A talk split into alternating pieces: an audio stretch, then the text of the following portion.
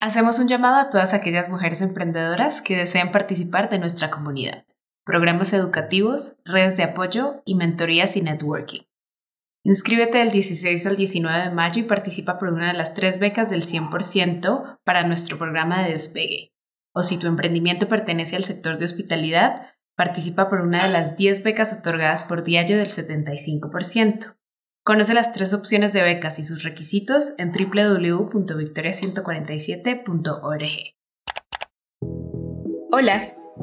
En este episodio hablaremos del impacto real que tienen las mujeres en la economía, de las mejores prácticas empresariales que aplican dentro de sus equipos de trabajo, de algunos insights que desde Victoria 147 hemos recabado a lo largo de 10 años y de la importancia de seguir apoyando pequeñas y medianas empresas lideradas por mujeres. Para eso, invitamos a Úrsula Quijano, socia y directora comercial en Victoria 147. Úrsula es economista de la Universidad Iberoamericana y maestra en políticas públicas por la Universidad de Chicago. Su experiencia se enfoca en temas de desarrollo, impacto social y monitoreo y evaluación. Por ejemplo, acceso a fuentes de financiamiento para emprendedores, educación básica, salud, indígenas, prevención de la violencia y empoderamiento femenino. Este es el podcast de emprendedoras. U. En Victoria 147 te conocemos muy bien y sabemos la pasión que tienes por los datos, las alianzas en pro de nuestras emprendedoras. Pero te quiero preguntar cómo encontraste en el emprendimiento y pues en el impacto de las mujeres en la economía un espacio de crecimiento profesional. Pues a ver, les cuento un poquito y la verdad sí es interesante porque yo conecté con Victoria 147 por un lado, bueno, por dos grandes vertientes. Por un lado fue porque Ana Victoria, nuestra fundadora y, mi jefa, ella y yo estudiamos juntas eh, en la escuela. Ella es un año más grande que yo y pues como que nos conocíamos, ¿no? Entonces me buscó, me llamó muchísimo la atención eh, Victoria 147 y de ahí me llamó, eh, pues decidí venirme para acá y cambiar un poco de sector. Yo venía de trabajar ya varios años en consultoría, justamente haciendo más temas de estudios, de encuestas y, pues, proyectos de investigación y de consultoría para distintos actores, ¿no? Mismo desde un gobierno, desde una fundación, desde una institución privada eh, aquí en México y en Estados Unidos. Entonces me gustó mucho conectar con Ana, reconectar con Ana Victoria y pues venirme para acá. Y la otra fue, por supuesto, no solamente que tenía ganas de trabajar con Anavic, pero tenía muchas ganas. Yo, digamos que tristemente nunca he emprendido, pero sí tengo un alma emprendedora. No sé si en la vida eh, vaya a llegar a serlo, espero que sí, eh, pero yo ya seguía Victoria 147 en mis redes desde hace tiempo. Y la verdad es que siempre que veía los programas que tenían, yo decía, oye, qué padre. ¿Qué pasa si además de mi trabajo, de repente en las noches me pongo a tomar el curso que tienen y todo? Entonces, ya desde redes me llamaba la atención porque yo he tenido ganas de, emprender. Eh, les cuento muy brevemente de, mi único intento que sí llegó a ser un poquito más allá. Em, y lo, la verdad yo estaba súper emocionada. Desafortunadamente no se acabó materializando, pero es una gran historia. Y es que yo trabajé en una consultora, siempre me ha encantado el tema de, la evaluación de programas sociales. Me, encanta el tema de justamente qué se puede hacer para las personas más vulnerables eh, en situación de pobreza. Y yo estudié economía en la Ibero y justamente tenía una maestra que me llevó a ese mundo y me encantó, ¿no? O sea, ella trabajaba en Coneval, entonces me llevó a ese mundo y ella justamente me, me, invitó a trabajar en una consultora que hace ese tipo de proyectos. Y yo todas las mañanas, bueno, en las tardes comía con una amiga que también empezó a trabajar ahí, también de economía, eh, y nos íbamos ahí al centro comercial que estaba ahí, al, fast food, que estaba eh, al laditito de la oficina, y yo le platicaba a diario, pues a diario prácticamente, que tenía muchas ganas de emprender en algo con mi mamá mi mamá siempre se ha dedicado a las, labores, del hogar, entonces yo decía, oye, qué padre que mi mamá también pueda emprender ahora que sus hijos pues, ya son grandes, que pueda hacer algo más. Y mi mamá es buenísima organizando, pero nivel literal, ahora que ya todos conocemos a Maricondo, pues nivel Maricondo. Entonces, em, la idea justamente era hacer una empresa en temas de, economía circular. bueno, a ver, aquí nos estamos remontando a, a 2007 y básicamente era una empresa en donde ella, gente que tenía tal vez mucho dinero, muchas cosas, muy consumista o que tuviera básicamente muchas cosas, poco tiempo y ganas de ordenar, nosotros llegáramos a su casa, eh, bueno, principalmente mi mamá, porque era la mera mera, yo nada más iba a ser su asistente, por supuesto, em, y pues le ayudamos a ordenar, desde el refri hasta el baño, hasta su ropa y los zapatos. Y la parte bien bonita del modelo era que al final lo que queríamos hacer justamente era conectar y no sé, en lugar de tirar sus zapatos que están medio viejos, pues darles una segunda vida y más bien ir con el zapatero que conocemos de toda la vida, que estaba en nuestra, por nuestra casa. Y me acuerdo entonces mi mamá lo empezó a hacer y fue increíble porque sí, literal, medio que yo la fui empujando, buscamos una amiga suya diseñadora, le hizo sus tarjetas. Eh, mi mamá creó esta empresa que en su momento, 2007, se llamó Dentro. Eh, y empezó a tener clientas y la verdad estuvo padrísima. Yo, ser involucrada, yo nada más la impulsé. Eh, empezó a tener varias clientas y claro, el, el gran problema fue justamente yo con un tema de falta de tiempo y un tema de falta saber cómo cobrarle a sus clientes, porque pues todos eran amigas o conocidas, entonces mi mamá no se animaba a cobrarles. Entonces fue un rollo porque pues no, no, o sea, le gustaba, pero luego también pasa que pues es complicado que la gente se anime a realmente sacar todo.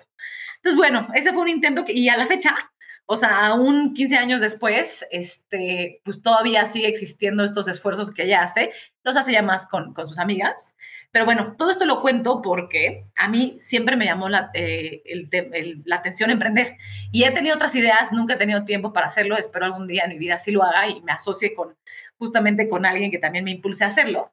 Entonces, esas fueron las dos variables eh, que me llevaron a Victoria 147. Sin lugar a duda, la más fuerte, más allá de estas dos, de, el poder trabajar con Anavic y del poder también eventualmente aprender sobre emprendimiento para yo hacerlo más allá en otra etapa de mi vida, la más fuerte de todas es una tercera y es, sin lugar a duda, eh, que lo que más me apasiona en la vida es el tema de, pues, el cambio social, o sea, el tema justamente de tener un impacto positivo en la población, en grupos vulnerables.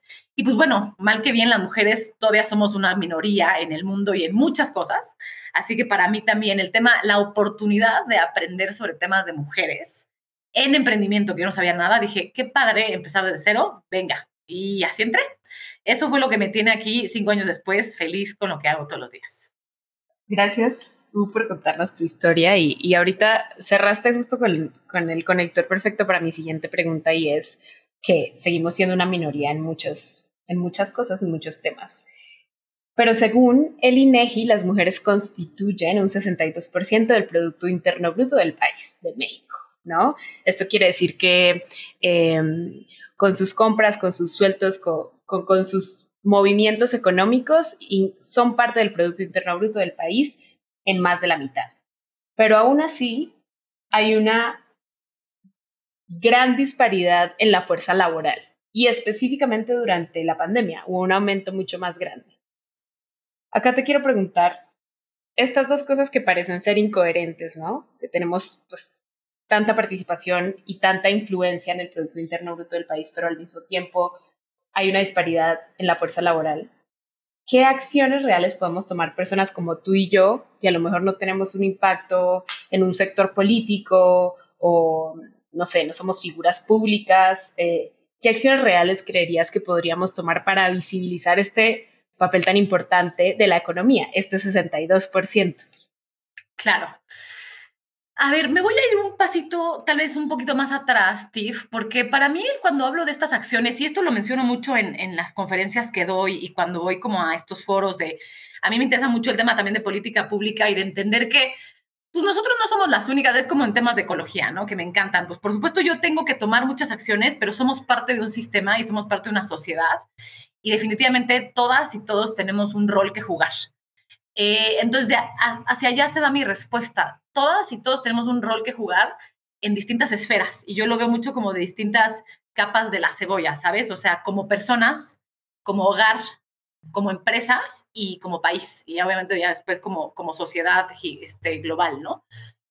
Entonces, algo que, que sí comento mucho y de lo que yo me he dado cuenta, entonces, si me voy desde el plano más macro y tampoco quiero que esto sea una clase ni mucho menos, es más bien yo quiero que esto sea una invitación a, a reflexionar y el, y el cómo nosotros también podemos mover la brújula, ¿no? O sea, esto hasta es un término muy economista, pero en economía hay una cosa padrísima que le llaman el, como el tipping point, ¿no? Y es el cuánto necesitas tú, o sea, en qué momento tú llegas a, con tantas acciones realmente ya quitarle, o sea, cambiarle el peso a la balanza y realmente tener un cambio significativo. Yo sí creo en la acción colectiva y yo sí creo en que eh, la suma de muchas acciones individuales nos pueden llevar a un cambio más acelerado y a un cambio que realmente necesitamos. O sea, este, este tema es prioritario, es urgente y por más que ya todo, todas y todas sabemos sobre las problemáticas que enfrentamos las mujeres en muchas ópticas, todavía no ha habido un cambio real, ¿no? O sea, todavía no vemos la representación de mujeres en consejos consultivos, en puestos directivos, en entrada,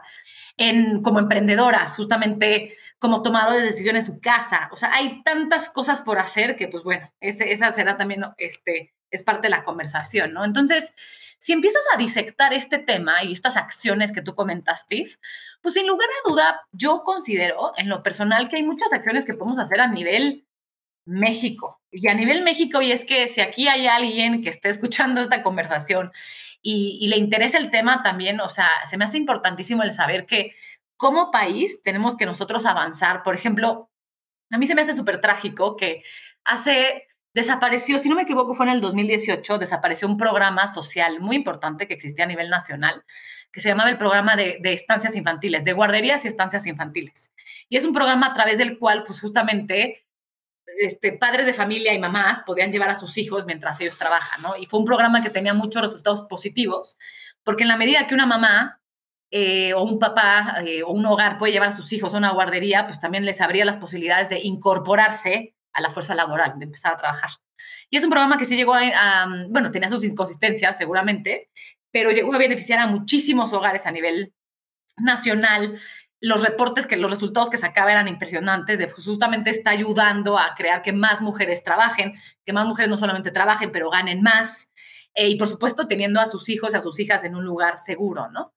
Eh, y desafortunadamente ese programa desapareció. Entonces, mi primera acción como gobierno que tenemos que hacer es volver a las políticas que realmente significan apoyo tangible para las familias. Y una familia sí necesita alguien que, le, que, o sea, sí necesita centros de cuidado que le apoyen, por ejemplo, a cuidar a no solamente hijos e hijas, pero a personas con discapacidad o adultos mayores que viven en sus casas y con ello apoyarlas este programa a mí se me hace. Entonces, de las cosas más importantes es, es justamente el tener este sistema de cuidados que sea de fácil acceso para las personas, que sea de muy buena calidad, por supuesto, pero también de bajo costo y que esté subsidiado por el gobierno.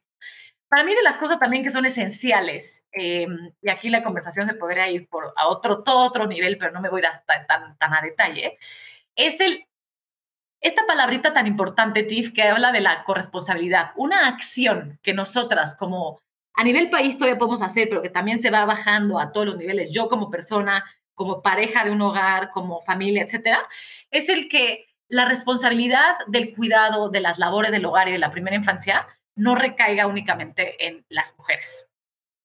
Sabemos que las mujeres le dedican en promedio, de acuerdo a, datos justamente de la OCDE, hasta 2.6 veces más al día eh, de tiempo en las labores domésticas que sus parejas. Y la verdad es que eso es un problema porque pues no le pueden dedicar tiempo a trabajar y a trabajar en labores remuneradas. Em, entonces, en la medida en la que nosotros podemos sí realmente promover que haya más corresponsabilidad del cuidado, em, sería, o sea, realmente eso también haría que cambien la, la forma, la dinámica laboral, la, la, perdón, la dinámica de los hogares y con ello la dinámica laboral, ¿no? De tener a más mujeres trabajando y eso pues obviamente tendría también un impacto en la economía fuertísimo. Tú misma al principio hablabas de justamente ese tema, ¿no? Entonces, ¿cómo, cómo se podría accionar la corresponsabilidad? O sea, ¿cómo yo hago justamente más corresponsable a, a, mi pareja? Eh, pues eso es un tema que ahorita vamos a platicar, pero sobre todo a nivel política, es que haya licencias de paternidad más extendidas y obligatorias, ojo, porque luego también existe, pero no se la toman. Los hombres justamente por estigmas, por prejuicios, por carga laboral, por nivel de estrés, tampoco quieren tomarse la política, o sea, tampoco se pueden tomar sus cinco días que tienen. Es una tragedia que en México nosotros las mujeres tengamos tres meses de, licencia de maternidad, vacaciones, y a decir, jajajaja, eh, de licencia de maternidad y los hombres tengan cinco días. O sea, lo que yo lo veo, y la verdad es que ahí cuando yo realmente me prendo y me da coraje, es que los hombres también deberían tener el derecho y poder gozar el derecho de la paternidad y de estar con sus hijos y sus hijas en una etapa tan importante. Entonces, acciones definitivamente es el que la paternidad se extienda Y como te decía, que por supuesto que ya sea eh, también mandatoria, ¿no? O sea, eso significa que sí, de cierta forma, hayan incentivos para que las personas las tomen y los hombres las tomen. Y entonces ya se empiezan también a entender cómo es la dinámica de tú estar en tu casa. Yo esto lo tomo, yo me lo estoy tomando muy personal, literal, a un nivel em, justamente ya más, más profundo, porque justamente yo estoy embarazada, muy feliz, em, y pues nuestros bebés nacen, son cuates, y nuestros bebés nacen en tres meses.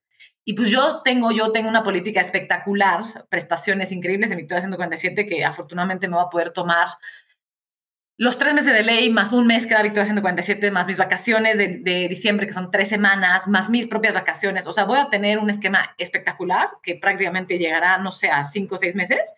Y mi esposo toma sus cinco días de paternidad y dos semanas de vacaciones que puede unir. Entonces yo digo, la verdad es que no solamente es por mí, es más bien por él, por su, lo que decía hace ratito, es por el que él pueda disfrutar y gozar esa etapa de su vida, que pues obviamente cuentan y dicen por ahí que se te pasa eh, pues rapidísimo. Entonces, esas definitivamente son, son acciones que podemos tomar a nivel de, de país. Acciones, yo también creo que todo parte de nuestro deber como ciudadanas y ciudadanos de exigir que estas cosas pasen, ¿sabes? O sea, de, conectar más con nuestros, con las personas que pues trabajan en gobierno. Eh, yo soy fanática, fiel seguidora de, de Jacinda Ardern, seguramente la ubican, es la primer ministra de Nueva Zelanda. Y la verdad es que esta mujer es, es un mujerón, o sea, como que dices, oye, qué padre que hubiera, porfa, que tengamos media Jacinda a nivel México. Seguramente tal vez las hay, pero tampoco conocemos a estas mujeres y hombres que están dándolo todo en la esfera política y más bien no sé, o sea, a mí me encantaría conocer a esas personas y realmente poder tener conversaciones ya que ellos también escuchen y ellas las necesidades de la sociedad, ¿no? Entonces yo voto porque hayan más Jacindas, que es esta mujer que salió, o sea, ella como primer ministro de Nueva Zelanda, pues también se ha metido a ver muchos temas de darle más derechos, por ejemplo, y más voz y voto a las poblaciones originarias de Nueva Zelanda, que ella salió en brazos, ella estuvo completamente, o sea, se embarazó y supo perfectamente, salió en brazos cargando a su bebé y su esposo se está tomando su licencia de paternidad como buen papá que se lo merece porque ahora él, a él le corresponde estar en el cuidado del hogar mientras ella estaba este, trabajando. Entonces, me gusta, a mí me gusta mucho la congruencia. Yo, yo, yo vivo la congruencia y se me hace un, valor muy importante. Entonces, a mí me encantaría ver congruencia por parte de las personas que toman las decisiones políticas y que tienen el presupuesto. Y pues también para hacer cosas más innovadoras, porque hay unas políticas padrísimas. Pero bueno, para mí esos son como las tres grandes cosas que te diría que son acciones que realmente todos podríamos, o sea, podríamos hacer a nivel país y serían hermosas. Perdón que te interrumpa, pero es que hablaste ahorita de, de algo que me llamó mucho la atención y es cuando hablas de, de, de, como esta responsabilidad o accountability, pero también en el hogar, ¿no? Y creo que esto se linkea mucho al empoderamiento económico de la mujer, que haciendo eh, las preguntas para este episodio eh, me adentré un poco y me pareció algo, pues me considero ignorante en el tema, o sea, me considero ignorante al respecto y creo que hay mucha información allá afuera que es muy interesante, ¿no? Entonces leía un informe, un informe de ONU Mujeres que hablaba sobre algunas cifras impactantes del empoderamiento económico de una mujer. Entonces iban desde cambios en patrones de gasto hasta reducción en tasa de mortalidad infantil. ¿no? Entonces cuando una mujer o las mujeres están más empoderadas económicamente, ¿y esto qué quiere decir? Que tienen más libertad y autonomía económica, hay ciertos, hay toda una lista de beneficios también que eso nos trae a la sociedad. ¿Qué opinas sobre estos beneficios tangibles? Eh, y ya nos hablaste un poco como de las acciones que harían falta en México, pero ¿qué opinas de estos beneficios tangibles? ¿Qué crees que, que, habría que hacer también para visibilizarlos y promoverlos? A ver, yo sí creo, aquí es donde yo veo el vaso, a ver, generalmente yo no veo el vaso medio vacío, lo veo medio lleno, pero en este tema, Tiff, yo sí lo veo un poco, un tanto más bien medio vacío, ¿sabes? O sea, yo siento que hemos fallado en, en, meternos realmente a la carnita y, dejar de ver el problema, pero sobre todo como también empezar a entender que, que, falta mucho por recorrer, ¿sabes? O sea, y que tenemos que realmente, o sea, hacer cosas, como decíamos, y nosotros repetimos mucho esa frase que a mí me encanta, o sea, no puedes esperar resultados distintos si siempre haces lo mismo. Eh, entonces, para mí, sí, por supuesto, han habido eh, a ver, digamos que tenemos una deuda milenaria y tenemos como sociedad una deuda milenaria con las mujeres. Entonces, sin lugar a duda, hay experimentos, hay programas sociales y hay políticas que nos han llevado a reducir la mortalidad infantil. O sea, antes las mamás también, o sea, el riesgo de que una madre muriera en el parto es, era gigantesco. Pero lo que voy es, y es increíble el saber que ya las mujeres ya pueden eh, ir a la escuela. Bueno, en algunos, o sea, bueno, a ver, también estamos hablando en términos relativos, ¿no? Aquí estamos, justamente creo que hacia allá va mi vaso medio vacío. Hay que ponernos también en perspectiva del mundo, o sea, del mundo y de México. O sea, México en sí es un mundo. Entonces, los, los, privilegios con que gozamos algunas de nosotros viviendo en la ciudad y teniendo tal vez un sistema de salud, tanto público como privado, que me da acceso a eso, pues no son los mismos viviendo en una comunidad que está a cinco horas de un centro de salud en donde la doctora o el doctor aparece cada 15 días y en donde el riesgo de que una mujer tenga una pequeña complicación en un parto se vuelva en un riesgo de muerte o de su bebé. Entonces, a lo que voy es, todavía queda mucho que hacer. Por supuesto, hay que reconocer el que gracias a justamente a que las mujeres hace muchas décadas se decidieron este, pues poner en riesgo su vida para que pudiéramos votar, pues eso ya empezó a, ser un parteaguas. La conversación continúa y necesitamos volver a eso, ¿sabes? O sea, como que necesitamos volver a ese tema. ¿Por qué? Porque en México tenemos una deuda pendiente con las mujeres, con, con las mujeres adolescentes que se embarazan. México es el país de, de tasa de embarazo más alto de todo el mundo. México, bueno, no, no quiero ni siquiera ponerme a hablar de violencia porque es de los temas más delicados y más fuertes que vivimos como sociedad, ¿no? Pero no puede ser posible que en México se mueran 11 mujeres eh, al día y que de esas mujeres muchísimas sean niñas, ¿no? Y que estén violentadas. Y si uno, yo justo trabajé mucho en temas de violencia, no me voy a meter al tema, pero es fuertísimo entender que justamente en estas circunstancias normalmente el victimario, todo esto pasa dentro del hogar. O sea, ¿qué está pasando dentro del hogar? Que justamente estas muertes son muertes que pasan en, el día a día a puerta cerrada. Entonces es, durísimo y eh, tenemos que entender también como los factores. O sea, este es un problema multifactorial.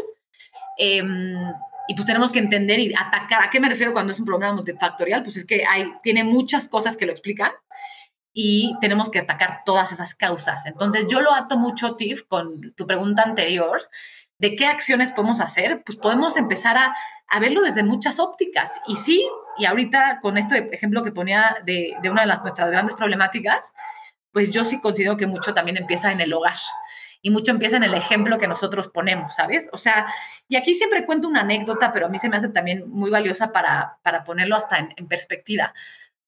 Porque no quiero sonar eh, con un discurso en el que ay, aquí nosotras, las mujeres, somos las que sabemos y yo tengo que venir a ordenar, para nada.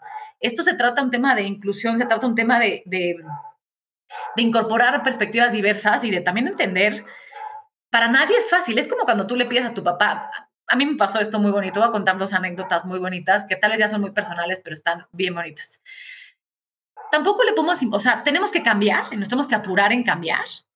También tenemos que ser, en algunas ocasiones, tenemos que ser empáticos con el entender que tal vez otras generaciones tampoco los educaron así y que es un cambio de actitud. Es una situación que todos traemos unos sesgos inconscientes tremendos. Entonces les voy a dar, les voy a contar una anécdota muy simpática. Nuestros bebés ahorita todavía, todavía no tienen nombre. Bueno, el de la niña tal vez ya, pero el de niño todavía no lo tenemos. Entonces, eso no uno y uno. Em, y para nosotros tomar la decisión de contarle a nuestra familia, pues no, tampoco somos muy creativos, pero teníamos muchas ganas de decirlo de una forma, pues bonita, o sea, nada más contarles, ¿no? Yo tengo un hermano que vive fuera, entonces queríamos contarles que ya sabíamos que iban a ser uno y una, porque nos venían preguntando. Al principio no queríamos saber, pero bueno, sí decidimos saber. Entonces, mi esposo em, encontró un poema bien bonito de Lewis Carroll, que es de em, que es el autor justamente de Alicia en el País de las Maravillas, y es un poema súper sencillo, chiquitito, eh, que se titula, y hasta arriba por eso lo escogió, porque literal decía Brother and Sister. Y el poema, la verdad, está muy simpático. Esa no es la anécdota. El poema nada más se trata que Brother quiere cocinar, quiere hacer un caldo a su hermana porque la quiere molestar. O sea, que, te tiene muchas ganas, o sea, que todo el día se molesta. Entonces, les pasamos ese, esa imagen a mis papás. Todo el mundo ya se dio cuenta, ay, qué emoción, van a tener un niño y una niña, padrísimo. Y de repente, eso fue hace dos meses. Y de repente el otro día llega mi papá, 72 años, y llega y me dice, o sea, bueno, él sabe en qué cosas trabajo y todo, ¿no? Pero bueno, llega y me dice, oye, me quedé pensando y no se me hace justo que siempre hablemos de brother and sister y hablemos siempre primero de brother. Entonces, unas, una semana voy a decir brother and sister y la otra semana voy a decir sister and brother. Entonces me hizo súper tierno y yo dije, gracias, gracias por entender las cosas por las que yo trabajo todo el día. Y el que tú me estés demostrando que estás entendiendo eso, es que ahí vamos. Entonces se me hizo como fantástico el decir, sí se puede, pero es algo que no, no, no viene tan fácil. Para las personas que no trabajamos en este tema no es tan sencillo. Entonces se me hizo súper bonito el, el poder conectar con eso y decir, esta chamba empieza en ese tipo de conversaciones. Quiero hablar de eso, ¿no? Como también de la chamba que hacemos, ¿no? Y, y, creo que lo, lo, lo, explicas muy lindo y, y pues sí es un trabajo, ¿no? Y empieza con iniciativas y con algunas acciones. Y quiero unir dos preguntas. La primera es, háblanos un poco como de las cifras que más te han impactado de estos cinco años que llevas en Victoria. ¿Y a qué me refiero? Cifras de mujeres emprendedoras y cómo no sé, cambian la forma de construir equipos, cambian las políticas de sus empresas en pro de las mujeres o de la igualdad en general, etcétera. ¿Cuáles han sido esos datos de impacto positivo que más te han llamado la atención? Y dos, ¿qué opinas como de estas iniciativas de apoyo a emprendedoras y empresarias, ya sea becas, capacitaciones, programas, etcétera? De las cosas que más he disfrutado de mi trabajo, Tiff, eh, que realmente es un trabajo muy, muy llenador, es justamente el poder liderar esta área que se dedica a evaluar lo que logran nuestras emprendedoras y las mujeres con las que trabajamos, ¿no? O sea, el efecto, como yo siempre digo, es el, el impacto de Victoria 147 y cómo fue, cuál es el antes y el después de que pasen por Victoria 147 o de que haya una alianza con Victoria 147 o alguien tome una capacitación con Victoria 147. Y yo lo divido en dos grandes temas. Uno, por supuesto, y sin lugar a duda, es increíble el poder ver el cómo las mujeres, las empresas de las mujeres son muy rentables, son grandes, son... En pandemia, TIF, es increíble que aún en etapas tempranas o en etapas avanzadas, las mujeres siguieron, no, no corrieron a nadie. Em, entonces, a lo que voy es, por un lado está el tema financiero y sí está comprobado que las empresas de las mujeres son muy rentables y a mí me encanta porque tal vez no estaban creando los siguientes unicornios, pero tienen empresas cebras que tienen un gran, pues, que están aportando un valor consciente a la sociedad, ¿no? Y hacia allá va mi segundo punto.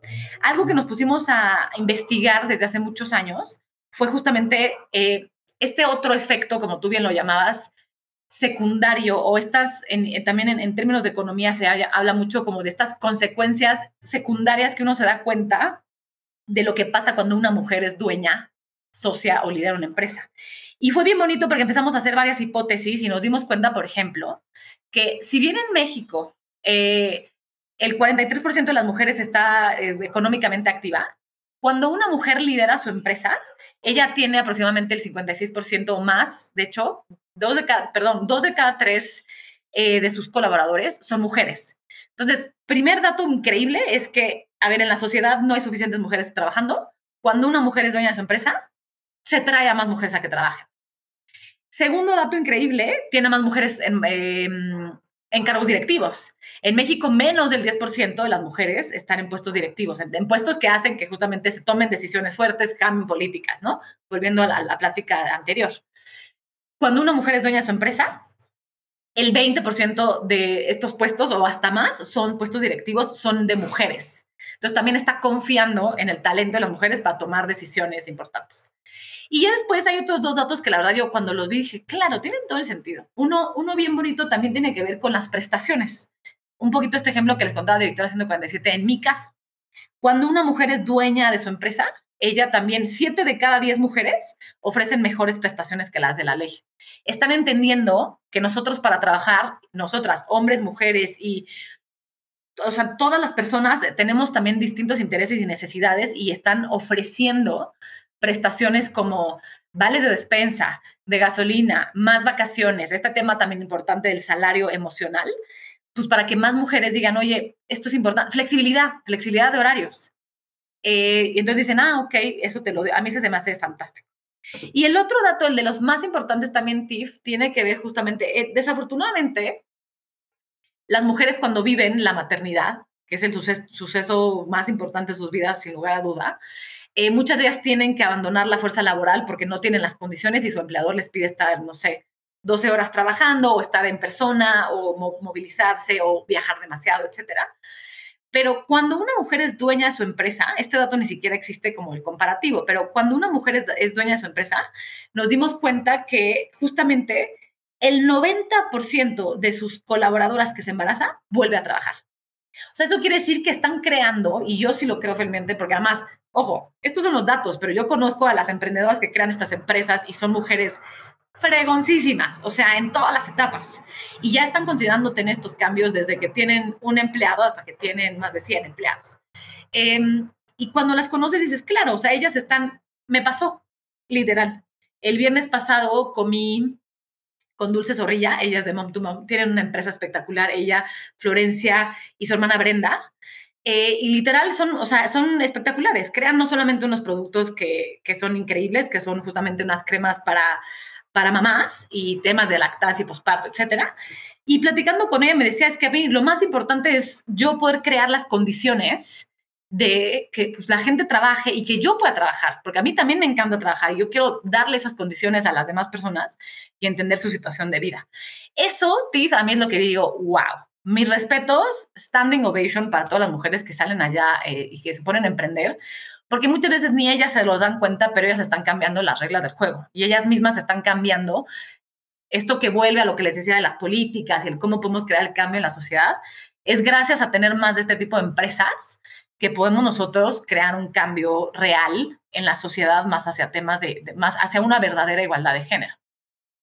Y para cerrar, quiero pedirte que nos dejes con alguna reflexión o eh, incluso asociarla con la última pregunta que te hacía de, pues, en estos cambios reales y tangibles que los estamos asociando en este momento con impacto económico, empresas, o sea, cosas que dentro de la sociedad tienen sentido realmente. Eh, ¿qué, nos, ¿Qué te gustaría con que nos quedáramos y, y las personas que nos están escuchando también? Claro, pues aquí mi mensaje más importante, Tiff, es, esta no es una conversación de mujeres, esta es una conversación de la sociedad, esta es una conversación de, de hombres, personas que no se identifican con ningún género, de grupos vulnerables. Esta es una conversación en la que participamos todas y todos. Y en la medida en, que incorporemos perspectivas más diversas, vamos a encontrar soluciones más innovadoras. Y una solución más innovadora nos va a hacer llegar a resolver el problema mucho más rápido. Esa es mi forma, espero no haya sido muy abstracta, pero esa es mi forma de, explicarlo y de, cerrar con esto, ¿sabes? O sea, esto es, esto es una tarea y es una responsabilidad no solamente de quién va a ser, ser mamá, para nada, y no solamente de quién va a ser papá, para nada. Esto es porque yo soy una mujer que me quiero sentir segura en la calle y yo soy una persona trans que también me quiero sentir segura caminando, o sea, etcétera. Entonces hay muchísimas cosas que hacer y esto es un compromiso como sociedad bien, bien importante. Uh, muchas, muchas gracias por tu tiempo hoy. Disfruté muchísimo hacer este episodio eh, y pues gracias por acompañarnos.